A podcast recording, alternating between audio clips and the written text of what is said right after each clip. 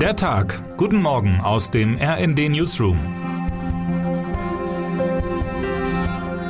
Es ist Dienstag, der 8. März. In einem knapp formulierten Tweet des türkischen Außenministers steckt die bislang beste Nachricht seit Beginn des Krieges in der Ukraine. Auf Initiative von Präsident Erdogan und nach unseren intensiven diplomatischen Bemühungen schreibt Ankaras Chefdiplomat Mevlüt Çavuşoğlu, werde er sich am Donnerstag mit seinen Amtskollegen Sergei Lavrov aus Russland und Dmitri Kuleba aus der Ukraine zusammensetzen. Hoffentlich führt dieser Schritt zu Frieden und Stabilität, steht da. Viele wird es überraschen, aber vielleicht rettet tatsächlich der türkische Außenminister den Frieden in Europa. Die Gelegenheit ist günstig. Mehrere glückliche Umstände auf einmal machen plötzlich die Türkei, über die in Deutschland und in der EU jahrelang nur noch gestöhnt wurde, zum idealen Vermittler. Ankara hielt trotz des Kriegs, den Erdogan scharf verurteilte, an brauchbaren Beziehungen zu Moskau fest. Dem Sanktionsprogramm der EU blieb die Türkei fern. Auch lässt sie weiterhin Flüge aus Russland in Istanbul landen. Das gefällt den Russen. Zugleich aber fuhr Erdogan mit Blick auf die Ukraine, die ihm ebenfalls wichtig ist, einen ganz eigenen Kurs und lieferte dem Präsidenten Volodymyr Zelensky die aus russischer Sicht gefährlichste Waffe, die hochmoderne Drohne Bayraktar TB2. Das wiederum gefällt den Ukrainern. Den Russen verbot Erdogan jüngst die Durchfahrt weiterer Kriegsschiffe ins Schwarze Meer. Der internationale Vertrag von Montreux aus dem Jahr 1936 über die Durchfahrt durch Dardanellen und Bosporus gibt ihm das Recht dazu. Das wiederum gefiel sogar den Amerikanern. Die Türkei hat sich auf diese Art rundum gerade eine ungewöhnlich große Beinfreiheit erarbeitet. Çavuşoğlu ahnt, dass er diese Konstellation, die alten Griechen hätten von Kairos gesprochen, nicht ungenutzt lassen darf. Es kommt sogar noch ein eleganter vierter Punkt hinzu. Die Türkei bittet gegen Ende dieser Woche ohnehin zum Antalya Diplomacy Forum, einem hochrangigen Diplomatentreffen. Was liegt näher, als an dessen Rand noch einmal eben das Jackett über den Stuhl zu hängen und gleich auch die gefährlichste Krise der Welt zu entschärfen?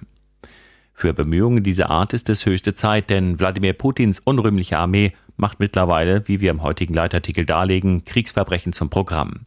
Mit der illegalen Abriegelung von Städten und deren ebenso illegalem Beschuss.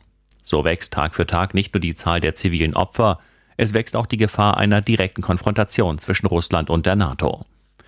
Wäre alles besser, wenn Frauen mehr Macht hätten, auch und gerade in der Außenpolitik? Eva Quadbeck, stellvertretende RD-Chefredakteurin, hat aus Anlass des heutigen Weltfrauentags über diese und andere Fragen ein Gespräch mit Bärbel Baas geführt, der neuen Bundestagspräsidentin.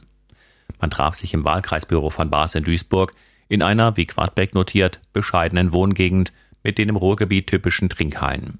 Hier ist man mächtig stolz, dass einer aus dem Viertel nun das zweithöchste Amt im Staat bekleidet. Bas ist down to earth, wie die Amerikaner sagen würden, eine gut geerdete, pragmatisch denkende Frau. Die deutschen Waffenlieferungen an die Ukraine findet sie richtig, obwohl sie einst eher links in der SPD gestartet ist. Vielleicht waren wir naiv, dass wir uns diesen Krieg nicht vorstellen konnten.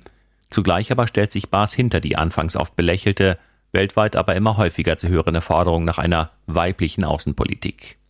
Wenn Frauen international mitreden, dann fließt in die Überlegung auch ein, was politische Entscheidungen für Familien und für Kinder bedeuten. Das kann nur gut und richtig sein. Das Gespräch am Donnerstag in der Türkei indessen mit den Ministern Çavuşoğlu, Lavrov und Kuleba bringt noch einmal eine Fortsetzung männlicher Außenpolitik. Hoffentlich vergeigen die Jungs es nicht. Termine des Tages. In Straßburg kommt heute um 9 Uhr das Europäische Parlament zu einer Plenarsitzung zusammen. Auf der Tagesordnung stehen unter anderem der Umgang mit Flüchtlingen aus der Ukraine und mögliche Veränderungen an der gemeinsamen Energiepolitik der EU. Das Verwaltungsgericht Köln verhandelt ab 10 Uhr über die Einstufung der AfD als Verdachtsfall oder als gesichert rechtsextremistische Bestrebung durch das Bundesamt für Verfassungsschutz. Bekäme der Inlandsgeheimdienst Recht, könnte er V-Leute und andere Methoden der heimlichen Informationsbeschaffung einsetzen. In Istanbul findet am frühen Abend eine Demonstration zum Weltfrauentag statt. Frauenrechtlerinnen werfen dem Staatspräsidenten Recep Tayyip Erdogan vor, schon seit Jahren den Kurs der Modernisierung verlassen und ein antiquiertes Frauenbild neu eingeführt zu haben. Wer heute wichtig wird. Bundeswirtschaftsminister Robert Habeck hat heute das zweifelhafte Vergnügen, in Zeiten eines Krieges in Europa die internationale Tourismusbörse ITB zu eröffnen. Was sagt man da als einfühlsamer Grünpolitiker? Die Branche, so viel ist klar, hofft auf Rückenstärkung und ein Stück Optimismus. Und damit wünschen wir Ihnen einen guten Start in den Tag. Text Matthias Koch. Am Mikrofon Aidin Schallhorn und Sönke Röhling. Mit rnd.de, der Webseite des Redaktionsnetzwerks Deutschland, halten wir Sie durchgehend auf dem neuesten Stand. Alle Artikel aus diesem Newsletter finden Sie immer auf rnd.de slash der Tag.